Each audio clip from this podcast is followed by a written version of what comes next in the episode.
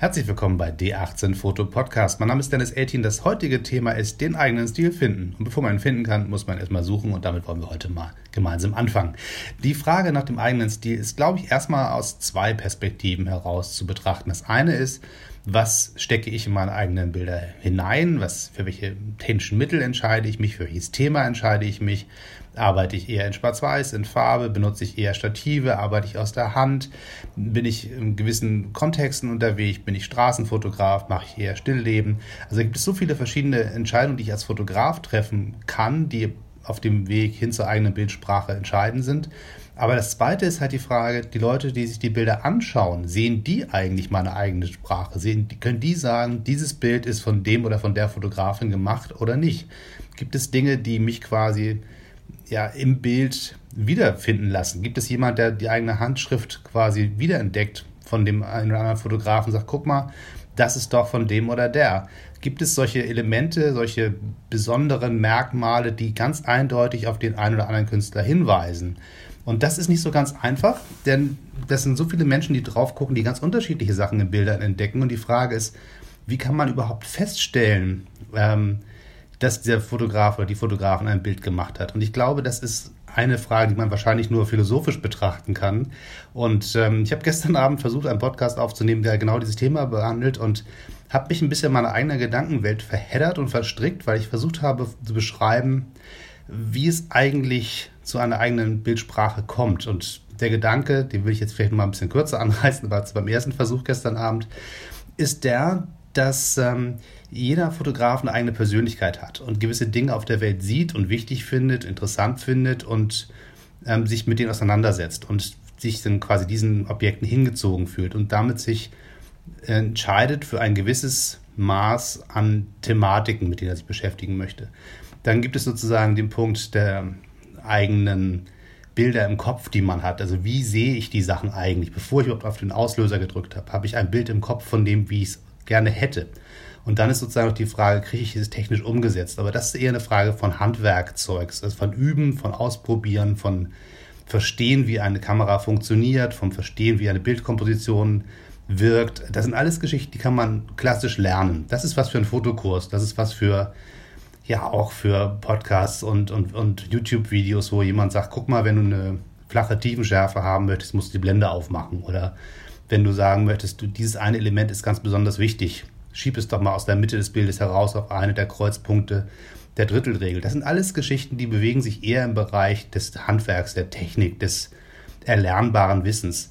Aber eigentlich ist die Frage, kriegt man das Bild, was man im Kopf hat, auch emotional und ähm, ja, also wie kriege ich diese Emotion, die ich im Kopf habe, wenn ich über ein Bild nachdenke, quasi am Ende wirklich auf den Film bzw. auf den Sensor.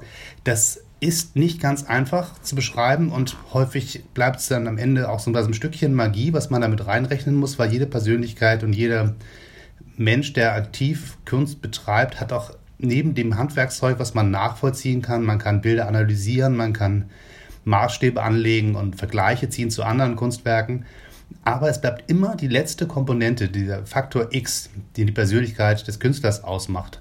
Dass nun genau die oder die andere Entscheidung getroffen worden ist. Und manchmal sind die Entscheidungen, die getroffen werden, auch unterbewusst. Gar nicht immer hat ein Fotograf gesagt, das ist exakt so, wie ich es haben möchte, sondern hat gesucht nach etwas und hat es beim Fotografieren gefunden. Und wie es Finden entsteht, ist nicht immer ganz eins zu eins nachvollziehbar und auch nicht immer für den Fotografen, wobei das natürlich die erste Person wäre, die man fragen würde, warum hast du das so gemacht und nicht so? Nicht jeder Künstler kann das beantworten. Häufig kannst du im Nachhinein über gewisse Stilmittel nachdenken und sagen, hör mal zu, ich hab, wollte ganz bewusst schwarz-weiß, weil das ist eine traurige Situation, ich fand Farbe lenkt ab, ich wollte reduzieren aufs Wichtigste. Das sind alles Entscheidungen, die kann man auch sehr, sehr bewusst treffen, aber es gibt immer dieses letzte Moment dessen, was man nicht beschreiben kann, wo man sagt, naja, es fühlte sich halt so an oder ich habe in dem Moment die Situation so wahrgenommen und irgendwie ist das so passiert. Nicht jeder gibt das zu. Es gibt Leute, die sprechen da sehr offen drüber und sind ganz bewusst der Tatsache, dass gewisse Dinge einfach nicht ja, bewusst ansteuerbar sind, sondern sich ergeben aus der Situation heraus. Andere Fotografen tun im Zweifelsfall so, als hätte es alles einen tieferen Sinn, einen Plan, als gäbe es einen, ja, einen geheime Zutat, die nur sie kennen, auf die sie jederzeit zugreifen können. Ich glaube, das ist Quatsch. Ich glaube, jeder Fotograf, egal wie gut er ist, hat auch immer dieses gewisse Maß an Glück, auf das er sich verlassen muss. Sonst würde auch das Besondere nicht entstehen. Sonst hätten wir alles perfekte Bilder, die alle handwerklich ganz toll wären, weil wer viel knipst und viel lernt, der kann auch ganz tolle Bilder machen. Aber die Frage ist, das letzte bisschen, was das eigene ausmacht, die eigene Persönlichkeit im Bild, das fließt halt irgendwie ein und ist nicht einfach per Knopfdruck reproduzierbar. Das ist jetzt so ein bisschen stark verkürzt der Bereich des leicht philosophischen. Das habe ich gestern knapp 20 Minuten mit mir selbst diskutiert hier vom Mikrofon und habe mich entschieden, am Ende diesen Podcast äh, eher dafür zu nutzen als ähm, ja, Gedankenentwicklungsvorstufe, weil am Ende war es tatsächlich ein bisschen wirr und ich habe mich sehr verheddert mit mir selber, meinen Gedanken und war ganz überrascht davon, wie unklar eigentlich meine Analyse zu dem Thema eigene Bildsprache ist und wo sie herkommt, wie sie entstehen konnte. Es war ganz überrascht. Ich hätte einen Plan, habe mir schon Notizen gemacht und wollte mit dem Podcast loslegen. Und über all die Sachen, über die ich eigentlich reden wollte, bin ich gar nicht dazu gekommen, weil ich mich so mit dem Gedanken befasst habe, was passiert eigentlich im Kopf des Fotografen? Was ist eigentlich da los, damit am Ende ein Bild entsteht? Und da dieser Podcast sozusagen, der jetzt von niemandem gehört werden wird, ähm, ja so umfangreich geworden ist und so verästelt geworden ist und so, so, so diffus wurde, habe ich mir gesagt, okay, das ist jetzt eine gute Hilfe für die eigenen Gedanken. Also im Prinzip sah das Ganze, wenn man es dann aufmalen würde, aus wie eine Mindmap. Ganz viele kleine Blasen, die alle miteinander verbunden sind und kreuz und quer und als Bild aus der Entfernung gut verstanden werden können. Aber wenn man nah rangeht, dann hat man das Gefühl, um Gottes Willen, was ist denn hier los? Und deswegen dachte ich, nehme ich heute nochmal einen zweiten Podcast auf. Also Teil 1, äh, Philosophie, erstmal nur ein bisschen angerissen. Vielleicht gehen wir da mal tiefer rein. Ich glaube, das lohnt sich, das noch weiter zu äh, erkunden. Vielleicht schnappe ich mir auch nochmal einen Kollegen, mit dem ich ein gemeinsames Gespräch mache. Und vielleicht kann man es zu zweit noch ein bisschen tiefer analysieren. Ich glaube, das könnte sehr, sehr spannend sein. Ich frage mal den Kollegen Glomtro, vielleicht hat er Lust darüber mal ein bisschen mit mir zu quatschen. Jetzt würde ich aber eher ein bisschen Praxis ähm, ansteuern. Das heißt, die Frage, wenn ich jetzt sage, mein Ziel ist es, eine eigene Bildsprache zu entwickeln, eine eigene fotografische Handschrift mir zuzulegen oder herauszuarbeiten, um die Leute wirklich am Ende sagen können, guck mal, das ist von dem oder von der. Wie komme ich da eigentlich hin? Ganz handwerklich. Und da lösen wir uns mal ein bisschen von dem, was im Kopf passiert, sondern gehen mal ein bisschen dahin, was man dann wirklich auch beeinflussen kann. So, also sagen wir mal Schritt 1. Ich schnapp mir alle meine Bilder, die ich gut finde. Das heißt eigene Fotos, Fotos von Leuten, denen ich bei Social Media folge, paar fotografische Bücher mal rauskramen, guckt euch die Klassiker an. Überlegt mal, warum gefallen euch die einen Bilder und die anderen nicht. Schnappt euch vielleicht einfach mal so einen ganzen Katalog von allen Bildern, von denen ihr immer glaubt, ach, das könnten meine Lieblingsbilder sein. Die sind aber großartig. So richtig so ein Haufen Bilder, die euch richtig Freude machen. Legt die nebeneinander und sucht euch dann davon die zehn Bilder aus, die euch am allermeisten ansprecht, ansprechen. Und dann versucht ihr euch mal rauszukriegen, warum ist es so? Welche Sachen sprechen so zu euch? Warum alles in der Welt sind es diese Bilder und nicht andere, die bei euch das Gefühl auslösen, ach guck mal, die finde ich aber großartig, die würde ich mir an die Wand hängen, die möchte ich gerne länger anschauen. Und wenn ihr diese Top 10, also eure ganz persönlichen Lieblingsbilder nebeneinander liegen habt, dann schnappt ihr euch mal einen Stift und Zettel und schreibt wirklich mal ganz bewusst auf, was sind die Elemente, die mir gut gefallen? Ist es die Farbgebung, sind es die Kontraste, ist es die Bildkomposition, ist es der Winkel, von dem aus fotografiert wurde? Gibt es eine gewisse, gibt es Elemente wie eine Filmkörnung zum Beispiel, die euch besonders gut gefällt? Oder mögt ihr ganz saubere Bilder? Mögt ihr eher Farbe? Mögt ihr eher Schwarz-Weiß?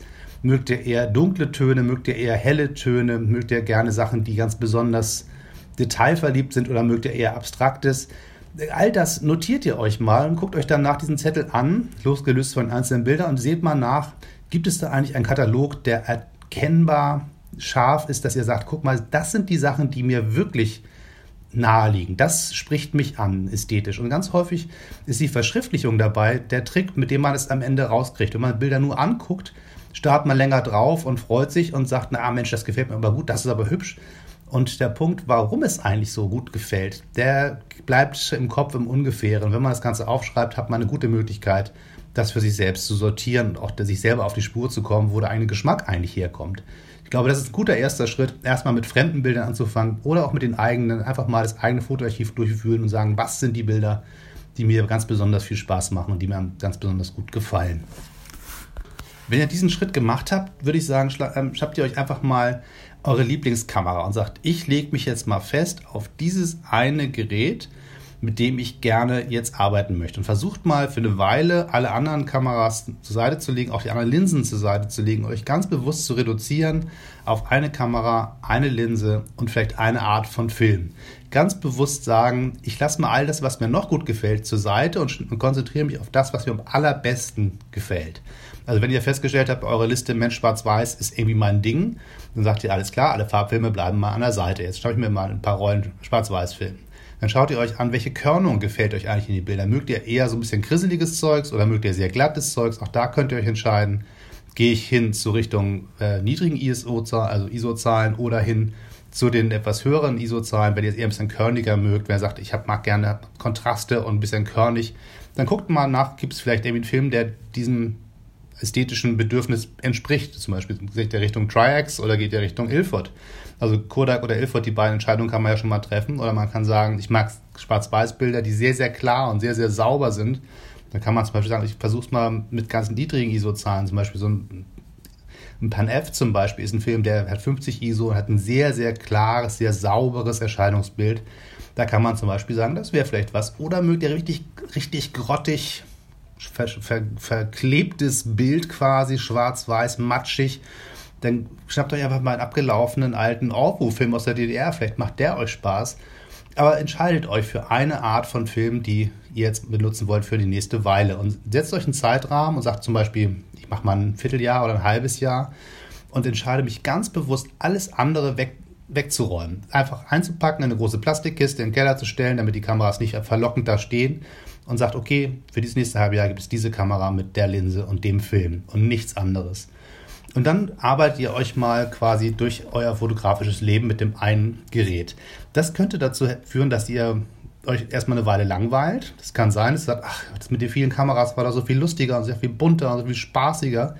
Das kann sein, aber nach der Langeweile kommt irgendwann die Kreativität, weil man mit Langeweile auch Kreativität auslösen kann. Und nachdem man das Gefühl hat, oh mein Gott, was mache ich denn jetzt und habe da schon mit der Kamera so viel gemacht, irgendwann entstehen die neuen Gedanken und dann kommen auch vielleicht die Sachen besser raus, die ihr eigentlich tiefer an euch drin habt, als die ihr sozusagen mal eben schnell wegknipsen könnt. Der nächste Schritt ist zu sagen, ihr plant ganz gezielt Fotoprojekte. Also lustig drauf losknipsen im Urlaub oder wenn man irgendwo unterwegs ist, einfach eine Kamera mitzunehmen. Alles schön und gut, das macht richtig Spaß und freut uns alle.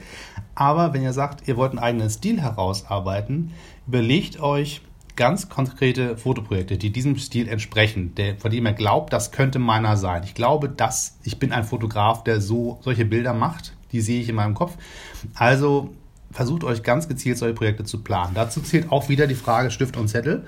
Schreibt euch ganz klar auf, was ihr machen wollt. Das heißt, neben der Beschreibung der Bilder, wie sie am Ende aussehen sollen, das Thema zu benennen, zu sagen, wo gehe ich da eigentlich hin, wo sind die Orte, wo ich diese Bilder kriege, was für Unterstützung brauche ich? Brauche ich ein Fotomodell oder brauche ich nur einen Ort?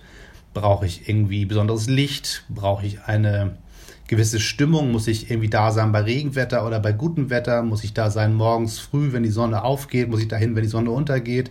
All solche Geschichten einfach mal auflisten, was brauche ich eigentlich, um das Bild, was ich in meinem Kopf zu glauben habe, technisch umzusetzen. Und auch da hilft es ungemein, Stift und Zettel zu zücken und das Ganze aufzuschreiben, damit man auch da nicht im Ungefähren bleibt und äh, ganz bewusst sich darauf hinarbeitet, ein klares Bild für sich selbst zu entwickeln, bevor man überhaupt die Kamera ins Auge geholt hat.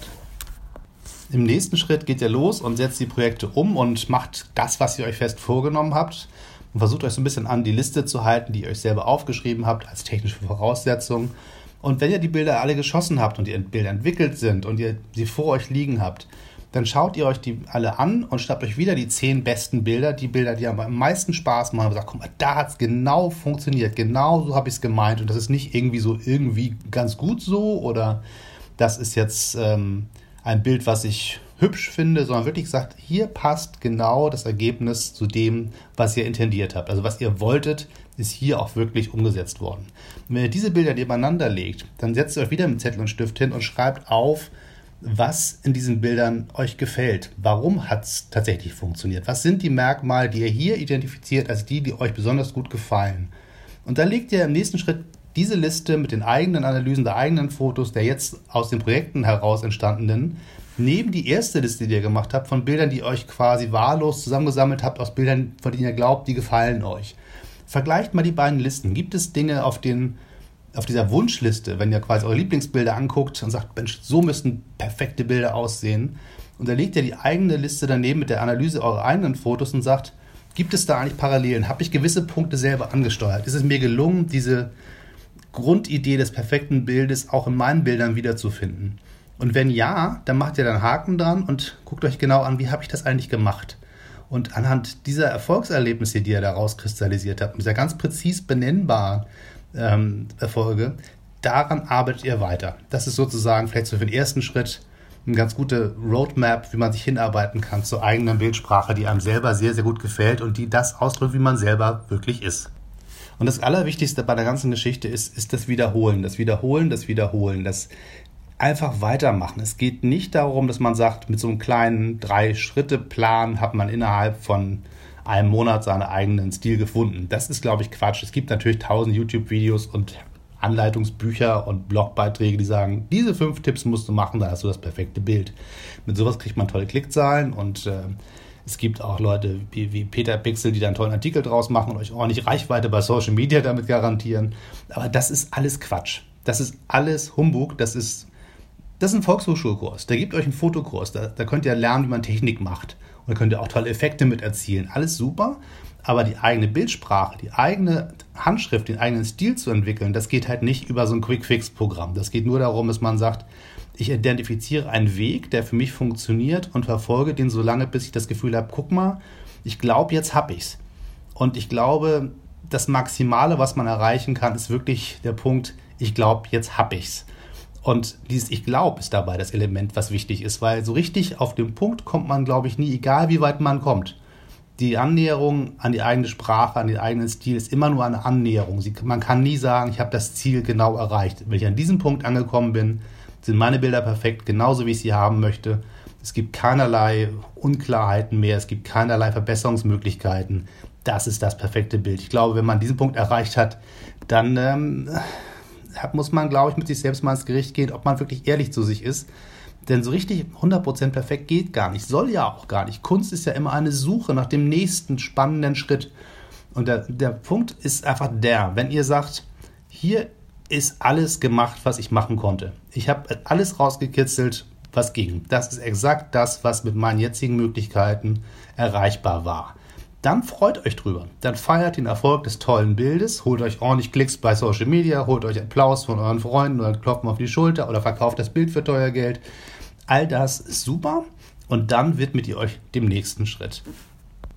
Denn das, der nächsten Schritt zu machen, ist, glaube ich, auch Teil dessen, was Kunst oder künstlerische Tätigkeiten so spannend macht. Diese ewige Suche, das immer weitermachen.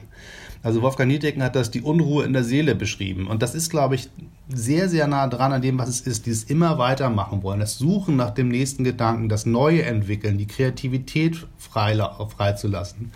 Und all das, was ich vorhin beschrieben habe, mit diesem relativ restriktiven Korsett, was euch helfen soll, auf der Suche zu bleiben oder euch nicht ablenken zu lassen hin zur eigenen Sprache, gilt es irgendwann auch wieder abzuwerfen. Das ist nur eine temporäre Geschichte, zu sagen, ich enge mich ein in meine technischen Möglichkeiten, um näher ranzukommen an die Bilder, die ich im Kopf habe, um mich nicht ablenken zu lassen von technischen Möglichkeiten. Wenn man aber das eine Weile gemacht hat, ist es völlig legitim zu sagen, ich breche mal ganz bewusst aus. Ich wage die Revolution, pack die Kamera zur Seite, mit der ich gearbeitet habe, schnapp mir eine andere Kamera, schnapp mir einen anderen Film, tob mich aus, probiere mich aus, schüttel mal alles durch und versuche mal ganz bewusst von vorne anzufangen und begebe mich damit auf einen neueren Weg, auf eine neue Suche nach einem neuen, ähm, einer neuen Definition dessen, was ich als Künstler so mache. Das ist unheimlich mutig, wenn man das macht, weil das Einfachste ist zu sagen, ich habe den besten Weg gefunden, den es gibt, oder mache ich immer exakt das Gleiche. Ich habe sozusagen die perfekte Bildsprache gefunden und das Ding mache ich bis zum Lebensende.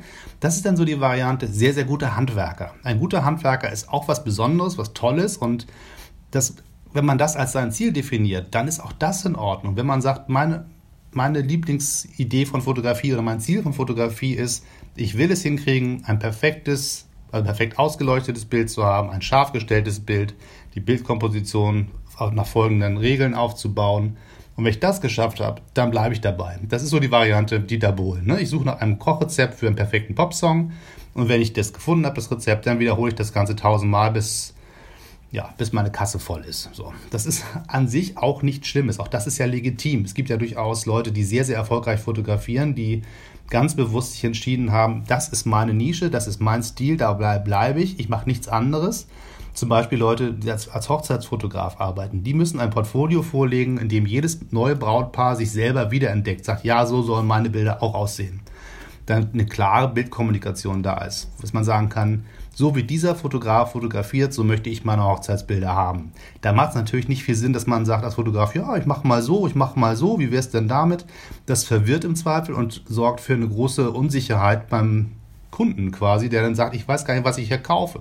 Ich will ja aber das spezielle Produkt haben. Ich möchte, dass meine Hochzeitsbilder so und so aussehen. Und wenn der Fotograf das nicht garantieren kann, kann es sein, dass da zu großen Enttäuschungen kommt. Deswegen ist das sozusagen ein völlig legitimer Weg zu sagen, das ist das, was ich mache und dabei bleibe ich. Damit, davon will ich keinem abraten, der das für sich als richtigen Weg entdeckt hat. Also ein guter Handwerker zu sein, ist absolut ein Ziel, was sich auch anstreben lässt.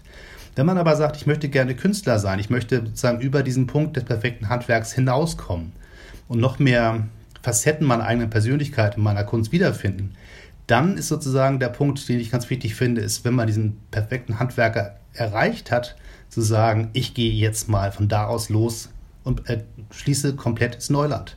Ich verlasse den Weg, den ich kenne. Ich gehe raus aus der Komfortzone. Ich suche mir Themen und, und Projekte und suche mir andere Handwerksmittel raus und gehe ganz bewusst in Bereiche, wo ich vorher noch nicht war, wo ich mich nicht sicher fühle, wo ich nicht genau weiß, wie es ausgeht. Und das ist wieder mal ein ganz, ganz spannender Bereich. Also ein Klassiker, der als Beispiel immer ganz gut hergehalten, herangezogen werden kann, ist Ansel Adams. Den kennen wir alle als Landschaftsfotograf. Großformat, Plattenkamera, tolle, ausgearbeitete, ganz präzise Belichtung, Graustufen, aufs, aufs Korn genau gearbeitete, wunderbare, großformatige Bilder von amerikanischen Landschaften. Großartig und da hätte man sagen können, der hat's raus, der weiß, wie es geht, damit, das macht er jetzt bis zum Lebensende und damit ist seine Marke Ansel Adams bis zum Lebensende gesichert und weit darüber hinaus.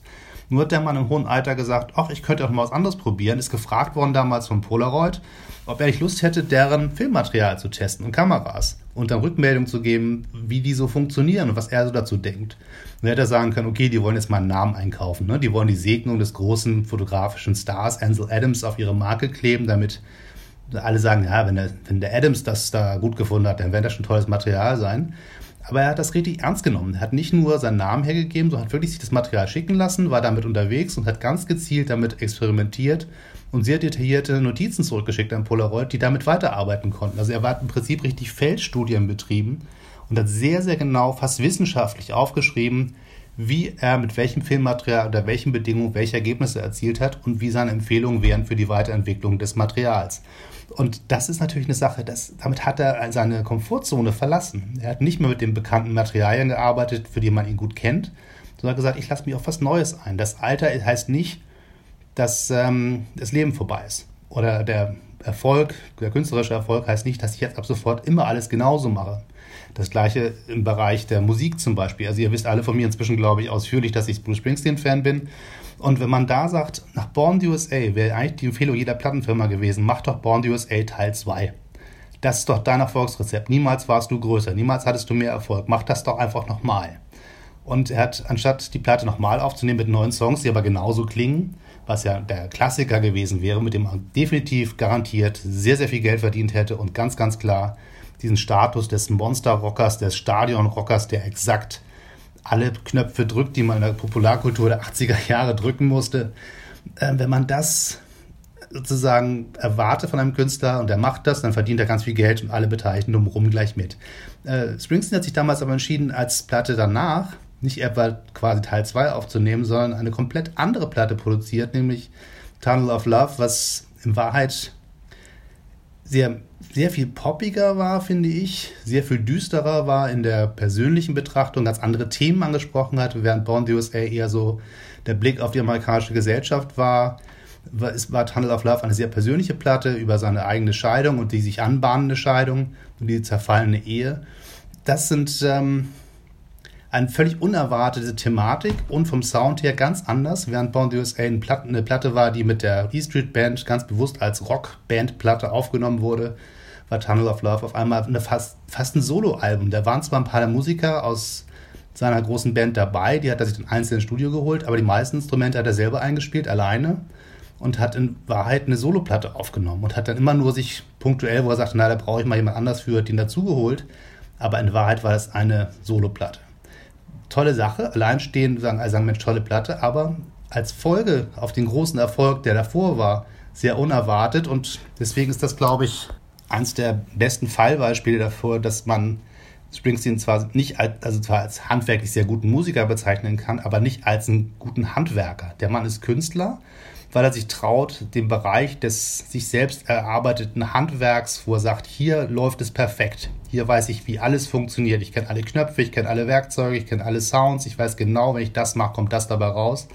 Das zu verlassen und sich von dem Kreativimpuls, das Thema, was ihn bewegt, was ihn umtreibt, anzupacken und zu sagen, auch wenn das unbequem ist, auch wenn das sozusagen nicht zu dem garantierten Erfolg führen muss, den ich vorher quasi sicher hatte, dann mache ich es trotzdem, weil es ist mir wichtig und ich glaube, da kann ich neue Facetten an mir entdecken oder meiner Kunst entdecken und darauf lasse ich mich jetzt ein, egal wie hoch das Risiko ist.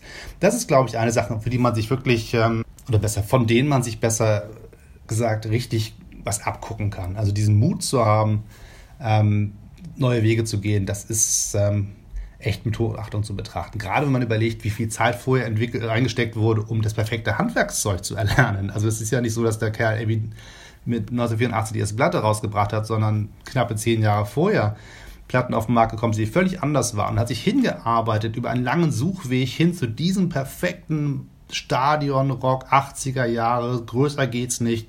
Kultureller Durchschlag bis, ins, bis in die kleinste äh, Zelle der amerikanischen Kultur und weltweit die, die Durchdringung zu schaffen, das war ein langer, langer Arbeitsprozess, das Handwerkszeug so gut hinzukriegen, dass das funktioniert. Und dann zu sagen, alles klar, das kann ich, jetzt mache ich das nächste. Und das nächste weiß ich noch nicht, wie es ausgeht.